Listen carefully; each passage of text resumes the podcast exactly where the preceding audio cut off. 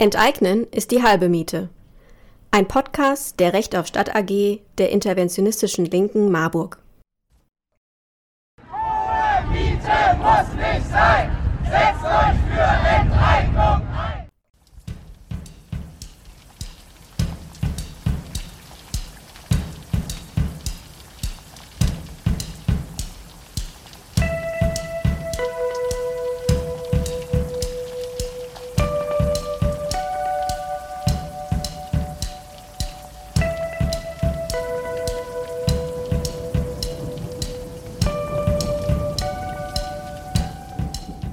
Hallo liebe Leute, willkommen zum zweiten Teil unseres Podcastes Enteignen ist die halbe Miete. Wir, die Stadt AG der IL Marburg, haben euch im ersten Teil ja schon gemeinsame Perspektiven der Recht auf Stadtbewegung vorgestellt und dargestellt, wie scheiße es um den Wohnungsmarkt eigentlich wirklich steht. In diesem zweiten Teil wollen wir euch aber Mut machen. Dazu stellen wir euch Werkzeuge und Strategien vor, die dabei helfen sollen, den Mietenwahnsinn ein Ende zu bereiten. Denn die sozialistische Stadt werden wir nicht durch einige geschickte Reformvorschläge erreichen. Wir müssen uns dafür mit der Macht der Immobilienlobby anlegen. Dafür wollen wir Gegenmacht aufbauen, indem wir uns organisieren. Organisieren aber braucht Erfolge und die Erfahrung, dass gemeinsames Handeln einen Unterschied machen kann. In diesem Sinne soll dieser Podcast eine Unterstützung für Initiativen in ihren täglichen Kämpfen sein. Was also tun? Wir schlagen vor, den Einfluss von gewinnorientierten Investorinnen in unseren Städten zurückzudrängen, mit dem Ziel, die Wohnungsbestände zu vergesellschaften. Auch wenn dieses Ziel von vielen geteilt wird, ist oft unklar, was konkret vor Ort getan werden kann. Wir wollen deshalb in diesem Podcast vorstellen, welche Möglichkeiten es lokal bereits jetzt gibt, sich gegen die Verdrängung durch Investorinnen zu wehren, ihren Geschäftspraktiken Sand ins Getriebe zu streuen und sie zu verunsichern – auch wenn vor Ort noch keine große Enteignungskampagne im Raum steht. Schon jetzt gibt es zum Beispiel Möglichkeiten zur Begrenzung von Spekulationsmöglichkeiten, die jedoch kaum und vor allem nicht systematisch genutzt werden. Dabei erheben wir natürlich keinen Anspruch auf Vollständigkeit. Wir beziehen uns vor allem auf unsere praktischen Erfahrungen aus den Orten, in denen wir aktiv sind. Unser Ziel ist, Wissen zusammenzutragen, das in vergangenen Kämpfen gewonnen wurde um es für aktuelle und zukünftige Kämpfe fruchtbar zu machen. Wir wollen damit auch zeigen, dass die Aussagen aus der herrschenden Politik auf Landes- und kommunaler Ebene seien einen die Hände gebunden nicht stimmen. Was es braucht, ist die Bereitschaft, sich mit mächtigen Interessengruppen anzulegen. Und es braucht entsprechenden Druck von unten, aus den Häusern, Nachbarschaften, Stadtteilen und eben von einer aktiven Mieterinnen und Recht auf Stadtbewegung. Unsere Strategie zur Verdrängung von InvestorInnen und Vergesellschaftung von Wohnraum ist dabei in drei Phasen eingeteilt. In unserem ersten Schritt streuen wir Sand ins Getriebe, indem wir Profitmöglichkeiten aktiv zurückdrängen. Im zweiten Schritt geht es um die Rekommunalisierung privaten Eigentums, worauf im dritten Schritt die Ausweitung genossenschaftlichen und gemeinwohlorientierten Wohnens folgt. Besagter erster Schritt oder wie der Sand ins Getriebe kommt. Viele Kompetenzen für Wohnungsfragen liegen bei der Bundesregierung. Dennoch können Bundesländer und Kommunen ebenfalls politische Regulierungen erlassen, die es Investorinnen schwerer machen, den Wert von Grundstücken und Wohnungen spekulativ zu steigern und Mieterhöhungen durchzusetzen. In einigen Bereichen können die Kommunen dabei eigenständig tätig werden, in anderen brauchen sie die Ermächtigung von Seiten der Bundesländer. Eine Handlungsmöglichkeit für Kommunen, die wir euch heute vorstellen wollen, ist der Milieuschutz. Klingt bürokratisch, ist aber super hilfreich. Die Kommunen können nämlich in Gebieten, in denen die Bevölkerung von Verdrängung bedroht ist, sogenannte Milieuschutzgebiete erlassen. Der technische Fachbegriff dafür ist soziale Erhaltungssatzung nach 172 und folgende im Baugesetzbuch. Bei diesem Paragraphen geht es eigentlich um den Schutz der gebauten Infrastruktur. Er kann jedoch auch für soziale Schutzzwecke eingesetzt werden. Dabei wird davon ausgegangen, dass eine Veränderung in der sozialen Zusammensetzung eines Gebiets auch eben die gebaute Infrastruktur entwerten kann. Milieuschutzgebiete können dabei folgende Vorteile bringen. Damit diese aber tatsächlich auch genutzt werden, braucht es aktives Verwaltungshandeln. Erstens zum Beispiel, für alle baulichen Maßnahmen, insbesondere Modernisierungen, braucht es dabei eine Genehmigung durch eure Kommune. Zweitens, Modernisierungen müssen nur dann genehmigt werden, wenn sie zu einer zeitgemäßen Ausstattung der Wohnung führen. Dabei können Luxusmodernisierungen ausgeschlossen werden. Auch energetische Modernisierungen müssen drittens beantragt werden. Die Behörden haben hier jedoch weniger Spielraum zur Ablehnung, wenn sich die Maßnahmen im Rahmen der Vorschriften für Energieeinsparung bewegen. Gerade deshalb sind Investitionen in angeblich energiesparende Maßnahmen bei den profitgetriebenen Investorinnen so sehr beliebt. Eine Modernisierung, die nämlich ökologisch tatsächlich sinnvoll ist und nicht zulasten der Mieterinnen geht, ist dagegen zu unterstützen. Viertens. Eure Kommune oder euer Bezirk hat ein sogenanntes Vorkaufsrecht. Mehr dazu später. Fünftens. Die Umwandlung von Miet in Eigentumswohnungen kann erschwert und die Mieterinnen mehrere Jahre vor Kündigung geschützt werden. Dafür aber braucht es eine landesrechtliche Regelung. Was aber heißt aktives Verwaltungshandeln jetzt genau? Den InvestorInnen reichen die normalen Möglichkeiten zur Mieterhöhung schon lange nicht mehr aus. Zwei besonders beliebte Klassiker sind die Umwandlung in Eigentum und die energetische Modernisierung. Die Modernisierungskosten können nämlich dauerhaft auf die Miete aufgeschlagen werden. Damit ihr überhaupt etwas gegenüber privaten InvestorInnen ausrichten könnt, müssen also möglichst viele Bereiche eurer Kommune als Milieuschutzgebiete ausgewiesen werden. Wichtig ist aber auch, dass die InvestorInnen in diesen Gebieten stärker auf eine Kooperation der Behörden, vor allem für Genehmigungen für ihre Modernisierung, angewiesen sind. Diese können Anträge mehr oder weniger schnell und intensiv prüfen oder können Maßnahmen gleich untersagen. Die InvestorInnen müssen dann gerichtlich klären lassen, ob sie beispielsweise berechtigt sind, überhaupt bestimmte Modernisierungen durchzuführen. Dieses Prozedere kostet Zeit und streut somit Sand in die Pläne der InvestorInnen. Damit gehen solche Verzögerungen schnell ins Geld. Zusammen mit euch und einer mobilisierten Nachbarschaft, die für Unruhe sorgt, Aktionen macht und die drohende Verdrängung ins Licht der Öffentlichkeit zerrt, können damit bestimmte Maßnahmen ganz verhindert werden oder die InvestorInnen zum Abschluss von sogenannten Sozialvereinbarungen gezwungen werden. Die Erfahrung jedoch zeigt, dass die politisch Verantwortlichen sich auf ein solches Vorgehen und die damit verbundenen Konflikte nur einlassen, wenn der öffentliche Druck, der durch uns aufgebaut wurde, zu groß wird.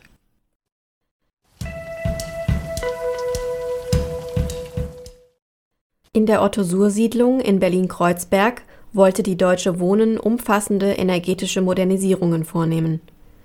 Nachdem sich die Nachbarschaft organisiert und protestiert hat, ist die zuständige Bezirksverwaltung mit der Deutsche Wohnen in Verhandlung getreten. Dabei machte sie sich zunutze, dass sie die Maßnahmen genehmigen musste. Dadurch wurde die Deutsche Wohnen zum Abschluss einer sogenannten Sozialvereinbarung gedrängt, diese beinhaltet deutlich bessere Schutzklauseln für Mieterhöhungen, als es die gesetzlichen Vorgaben vorsehen. Eine weitere Möglichkeit sind, Achtung Zungenbrecher, sogenannte Zweckentfremdungsverbote. Gibt es in eurem Bundesland zum Beispiel ein Gesetz zum Verbot von Wohnraumzweckentfremdung, können auf kommunaler Ebene entsprechende Satzungen erlassen werden. Dadurch kann das Verfallenlassen von Gebäuden, unbegründeter Leerstand oder die Umwandlung von Wohnraum in Gewerberäume (dazu gehören auch Ferienwohnungen wie Airbnb) mit hohem Bußgeld bestraft und so der Druck auf Eigentümerinnen erhöht werden. Generell gilt: Kommunen, deren Fachstellen für Wohnraumschutz und Wohnungsnotfälle unzureichend besetzt sind, werden auch bei scharf formulierten Verordnungen, wie sie beispielsweise schon in Hamburg oder Berlin bestehen, der Spekulation mit Wohnraum kaum etwas entgegensetzen können Neben Druck von der Straße und der Einführung politischer Regularien ist also auch die personelle Ausstattung der durchführenden Verwaltungsapparate von großer Bedeutung.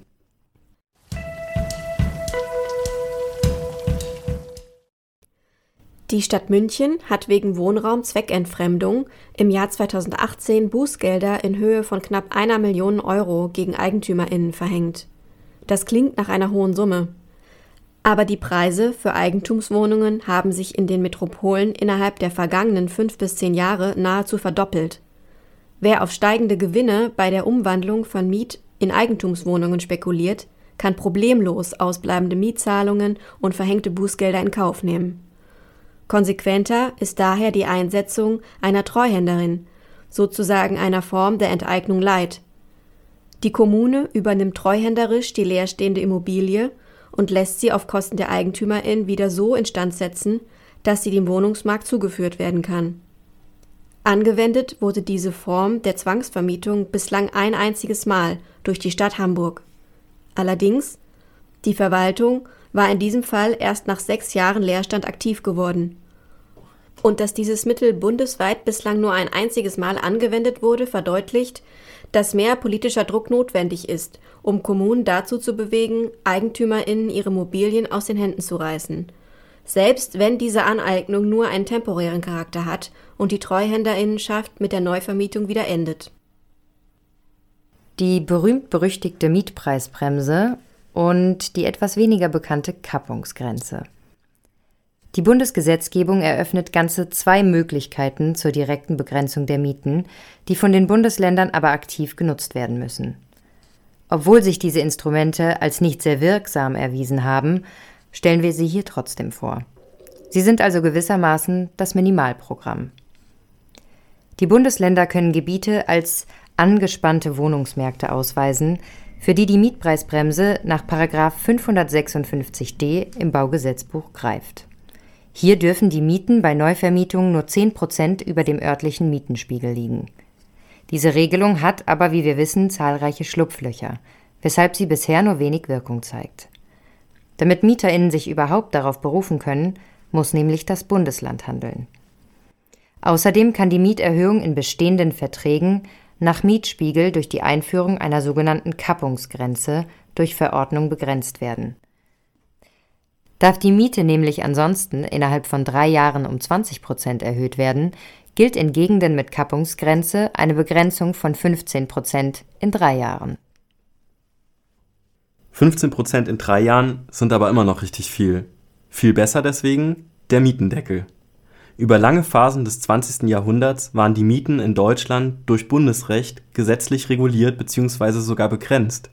Nach einer Grundgesetzänderung im Jahr 2006 ist die Gesetzgebungskompetenz für das Wohnungswesen vom Bund auf die Länder übergegangen. Nach der Auffassung einiger Juristinnen haben sie daher nun die Möglichkeit, durch öffentliches Recht die Mieten zu regulieren und also einen Mietenstopp zu erlassen und/oder ein Höchstmietensystem einzuführen, das eben auch die Möglichkeit zu einer Mietsenkung beinhaltet.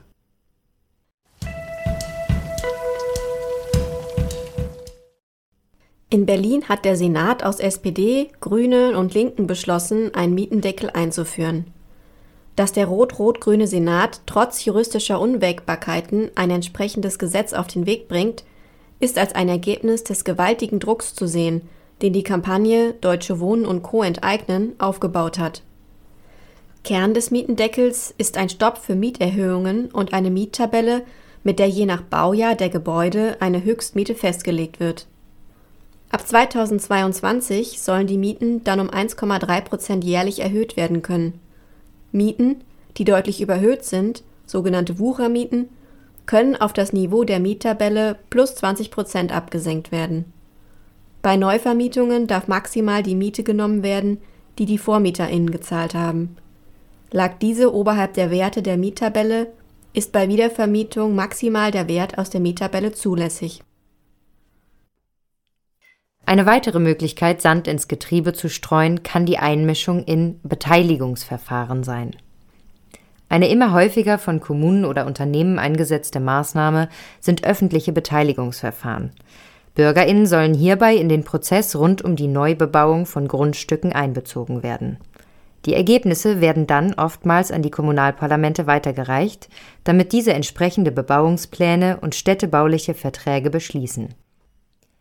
Dieses Verfahren ist für Unternehmen nicht nur attraktiv, um kostenlos die kreativen Ideen der Menschen vor Ort abzugreifen, sondern auch, um die gesellschaftliche Akzeptanz von oftmals teuren, unnötigen Bauvorhaben herzustellen.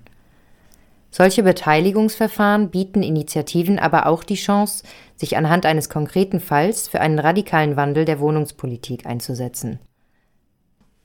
Der Nachteil bei solchen Beteiligungsverfahren ist hierbei nämlich für Investorinnen, dass das mediale und öffentliche Interesse besonders groß ist. Die Beteiligung ist hierbei für angesprochene Bürgerinnen oft voraussetzungsvoll, denn sie verlangt sowohl Zeit als auch Artikulationsfähigkeit, was nicht jede oder jeder direkt zur Verfügung hat.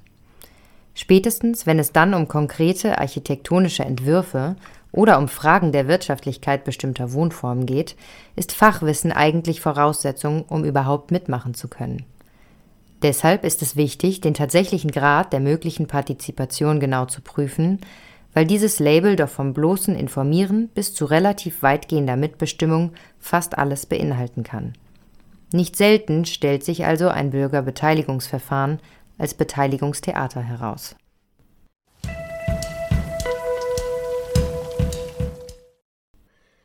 Die Initiative Boomke selber machen in Hannover fordert gemeinnützigen Wohnraum und demokratische Mitsprache bei der Neubebauung eines größeren Geländes in der Nordstadt, einem alternativen Viertel in Hannover. Anhand des Beteiligungsverfahrens zeigt die Initiative, dass der Wunsch nach gemeinnützigem Wohnraum und die Profitinteressen des privaten Investors im Widerspruch stehen.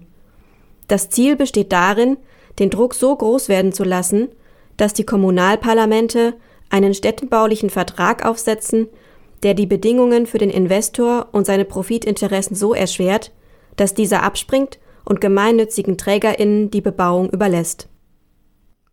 Schritt Nummer zwei: Die Rekommunalisierung. Privates Eigentum zurückdrängen. Viele Kommunen und Bundesländer besitzen eigene Wohnungsbaugesellschaften. Kennt ihr die in eurem Bundesland? Je größer ihr Anteil am örtlichen Wohnungsmarkt ist, desto mehr kann die Politik über die Gesellschaften Einfluss auf den Wohnungsmarkt nehmen. Deswegen sind sie wichtig. Dabei gilt die folgende Faustformel. Je weniger privatwirtschaftlich die Gesellschaften organisiert sind, desto besser kann demokratisch auf sie eingewirkt werden. Voraussetzung ist dabei, dass überhaupt der politische Wille dazu besteht. Viele öffentliche Wohnungsbaugesellschaften sind jedoch heute, wenn sie nicht gleich ganz privatisiert wurden, in einer privaten Rechtsform organisiert. Ihr kennt es zum Beispiel als GmbH oder Aktiengesellschaft. Das hat zur Folge, dass die Gesellschaften nach rein betriebswirtschaftlichen Kriterien arbeiten und kaum von privaten, gewinnorientierten Unternehmen zu unterscheiden sind. Viele Kommunen und Bundesländer verschärfen die Situation dabei auch noch, indem sie von den Gesellschaften verlangen, Gewinne zu erwirtschaften und an ihren eigenen Haushalt abzuführen. Statt die Gesellschaften als Instrument einer aktiven sozialen Wohnungspolitik zu begreifen, werden die Mieterinnen so zur Einkommensquelle für unterfinanzierte öffentliche Haushalte. Zugleich gibt die Politik damit die Kontrolle ab in Berlin zum Beispiel mussten die sechs landeseigenen Wohnungsbaugesellschaften erst mühsam über sogenannte Kooperationsverträge mit dem Senat gezwungen werden, eine etwas sozialere Geschäftspolitik gegenüber ihren Mieterinnen zu entwickeln. Konkrete Forderungen und Handlungsmöglichkeiten sind daher Erstens Privatisierungsstopp. Zweitens Rechtsformen, die politische Kontrolle ermöglichen, mindestens Anstalt öffentlichen Rechts. Drittens kein Gewinnzwang und keine Gewinnentnahme aus den Gesellschaften durch die öffentliche Hand. Und viertens? Alle politischen Forderungen können als politische Eigentümeranweisungen in den Betrieben durchgesetzt werden. Zum Beispiel ein Mietenstopp oder der Verzicht auf eine mietsteigernde Modernisierungsumlage.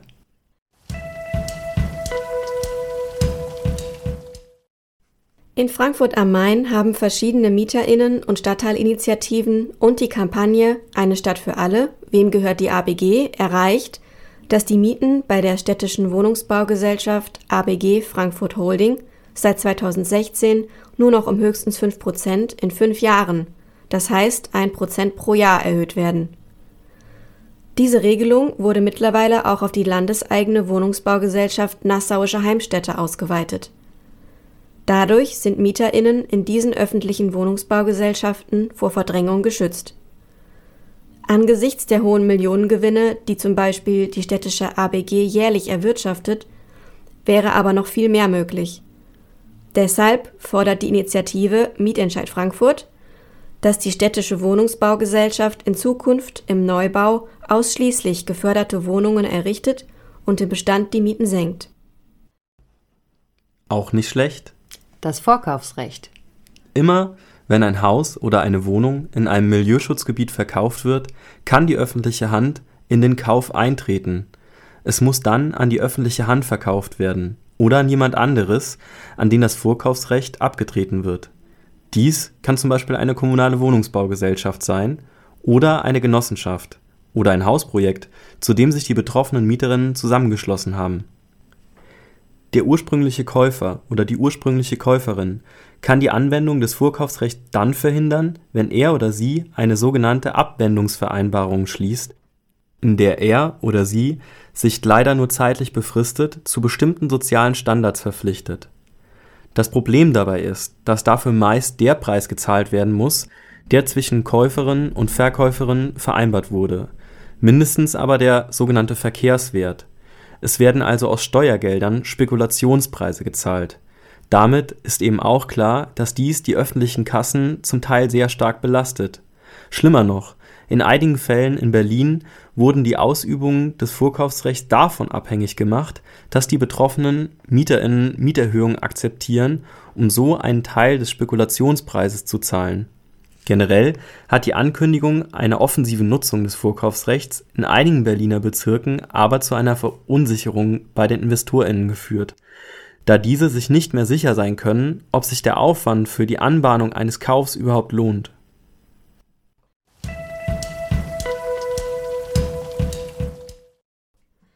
In Berlin setzen die Bezirke seit 2016 vermehrt auf das Instrument des Vorkaufsrechts Berühmtestes Beispiel ist die Karl-Marx-Allee, wo ein Teil der Wohnungen, die von der Deutsche Wohnen gekauft werden sollten, über das Vorkaufsrecht durch den Bezirk erworben wurden. Der politische Druck auf die Landesregierung war hier sehr hoch, so dass die MieterInnen sich an den Kaufkosten nicht beteiligen mussten. In anderen Fällen haben die Bezirke und der Berliner Senat jedoch den Kauf der Wohnungen davon abhängig gemacht, dass die MieterInnen freiwillig Mieterhöhungen zustimmen. Darüber hinaus führt die Anwendung des Vorkaufsrechts immer häufiger zum Abschluss von Abwendungsvereinbarungen. Der Zwischenerwerb. Um die Spekulation mit Grundstücken zu verhindern, könnten auf kommunaler Ebene Zwischenerwerbsmodelle eingerichtet werden. Damit kauft die Stadt, beispielsweise Tübingen, private Grundstücke auf und weist sie im Rahmen von Bebauungsplanverfahren erst dann wieder als Bauland aus, wenn alle betroffenen Grundstücke im Eigentum der Stadt sind. Der Weiterverkauf der Grundstücke kann mit Konzeptvergabeverfahren oder Vorkaufsrechten für lokale Bewerberinnen verbunden werden.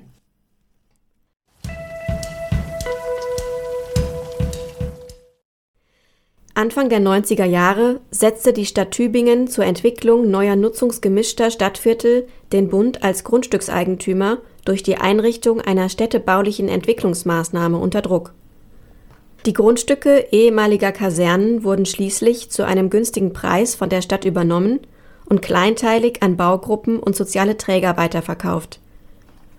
Öffentlich wurde dieses Vorgehen als Tübingen enteignet den Bund kommentiert, auch wenn es noch keine tatsächliche Enteignung, wie im Paragraph 165 durchaus möglich, war. Städtebauliche Entwicklungsmaßnahmen hat die Entwicklung eines neuen Baugebiets eine besondere Bedeutung für eine Kommune und dient dem Wohl der Allgemeinheit, kann diese nach Baugesetzbuch § 165 folgende eine Entwicklungssatzung beschließen. Dies trifft insbesondere zu auf Maßnahmen zur Deckung eines erhöhten Wohn und Arbeitsstättenbedarfs, zur Errichtung von Gemeinbedarfseinrichtungen oder zur Wiedernutzbarmachung von brachliegenden Flächen damit kann die Kommune eine einheitliche Planung vorantreiben, hat Vorkaufsrecht und kann sogar Enteignungen von Grundstücken vornehmen. Das letzte Instrument, das wir euch zur Rekommunalisierung vorstellen, sind die Baugebote.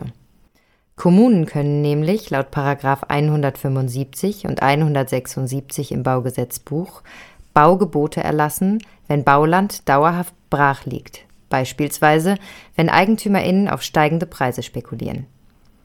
Kommen diese dem Gebot dann nicht nach, kann als letzter Schritt das Land enteignet werden. Siehe hierfür, wenn nötig, Paragraph 85 im Baugesetzbuch. Schritt Nummer 3. Genossenschaftliche und gemeinwohlorientierte Wohnformen ausweiten. Als Alternative zum Privateigentum an Wohnraum geraten aktuell zunehmend wieder genossenschaftliche und sogenannte gemeinwohlorientierte Formen von Wohnen in den Blick. Wohnen ist dabei nicht Ware auf dem Immobilienmarkt, sondern wird dauerhaft demokratisch verwaltet und als Gemeingut organisiert. Es bleibt deswegen entsprechend bezahlbar. Zudem entwickeln sich in selbstorganisierten genossenschaftlichen Initiativen auch neue Formen für das Wohnen im Alter und generationenübergreifendes Wohnen, sowie neue Quartiers und Nachbarschaftsmodelle, die nicht nur sozial, sondern auch ökologisch orientiert sind.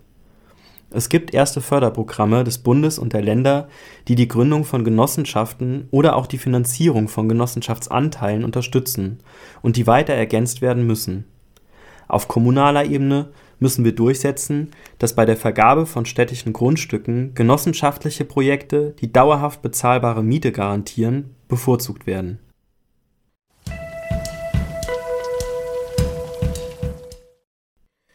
Das Mietshäuser-Syndikat ist ein Zusammenschluss von derzeit 150 Wohnprojekten bundesweit. Sie sind als einzelne GmbHs organisiert, verhindern über den bundesweiten genossenschaftlichen Zusammenschluss einen Weiterverkauf ihrer Häuser und garantieren dauerhaft bezahlbare Mieten und Selbstverwaltung der BewohnerInnen. Die Initiative Neustadt Schweiz geht über einzelne Wohnprojekte hinaus und entwickelt ganze Nachbarschaftsgenossenschaften. Wohnen wird dabei mit Arbeiten, Versorgung, Mobilität und neuen Formen von sozial-ökologischen Nachbarschaften zusammengebracht. Bodenpolitik die Bodenpolitik ist das Nadelöhr der Stadtpolitik. Boden ist bekanntlich nicht vermehrbar.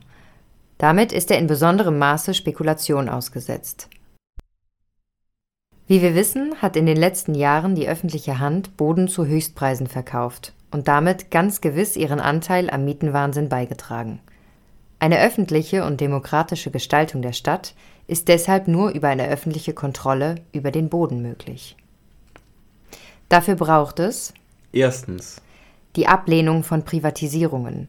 Öffentliches Eigentum darf nicht aus der Hand gegeben werden. Dies ist zum Beispiel über Konzepte wie Erbpacht möglich, in denen das Eigentum zeitlich begrenzt überlassen wird. Zweitens eine aktive Bevorratung Politik, mit der die Kommunen sich Grund und Boden beschaffen. Dafür müssen auch die zuvor beschriebenen Möglichkeiten zur Enteignung aktiv genutzt werden. Drittens den Verzicht auf Höchstbieterverfahren. Bei der Vergabe öffentlicher Flächen müssen Projekte Vorrang haben, die geringe Mieten und hohe sozialökologische Standards garantieren. Und viertens? Selbstverwaltung von Boden durch Community Land Trusts. Das sind die sogenannten CLTs. Ein CLT ist eine gemeinschaftliche, nicht gewinnorientierte Eigentumsform, mit der Boden dauerhaft der Spekulation entzogen und für günstigen Wohnraum oder andere soziale, kulturelle Nutzungen zur Verfügung gestellt wird. CLTs weisen eine duale Struktur auf und trennen das Eigentum an Grundstück und Gebäude voneinander. Entscheidungen über die Nutzung von Boden und Immobilien treffen dann BewohnerInnen, die Nachbarschaft und VertreterInnen der Stadtgesellschaft gemeinsam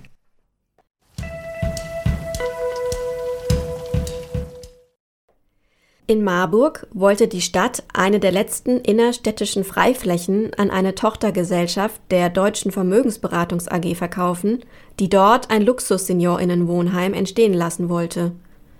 Nachdem die Verkaufsabsichten der Stadt öffentlich wurden, gründete sich das Aktionsbündnis Afföller retten, ein Zusammenschluss aus Privatpersonen, AnwohnerInnen, lokalen gentrifizierungskritischen Gruppen, ParteienvertreterInnen und einem alternativen Café, das auch auf dem Aföller Gelände liegt und daher unmittelbar von den Verkaufsplänen in seiner Existenz bedroht war.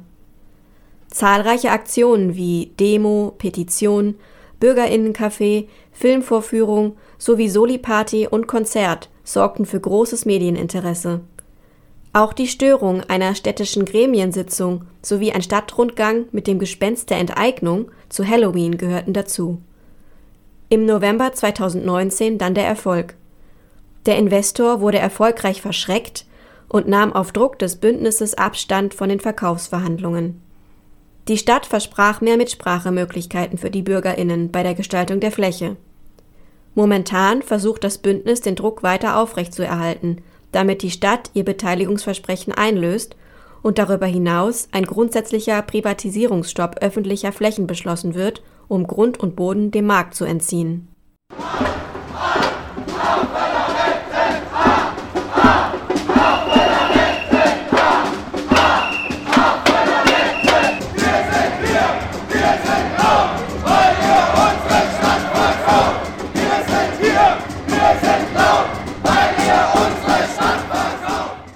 Herzlichen Glückwunsch! Mit diesem letzten Beispiel sind wir am Ende unseres kleinen Podcasts angekommen. Wir haben euch hier einige Methoden und Mittel im Kampf um die Stadt für alle vorgestellt. Es kommt aber darauf an, sie zu nutzen. Dass ihr es bis hierhin geschafft habt, beweist, dass ihr über genau das verfügt, was wir alle brauchen, einen langen Atem. Für weitere Infos und die nächste interventionistische Stadt AG eures Vertrauens schaut auf unserer Internetseite unter www.interventionistischelinke.org vorbei. Vielen Dank fürs Zuhören, passt auf euch auf, bleibt widerständig und nicht vergessen, gemeinsam holen wir uns die Stadt zurück. Enteignen ist die halbe Miete. Ein Podcast der Recht auf Stadt AG der interventionistischen Linken Marburg. Hohe Miete muss nicht sein. Setzt euch für Enteignung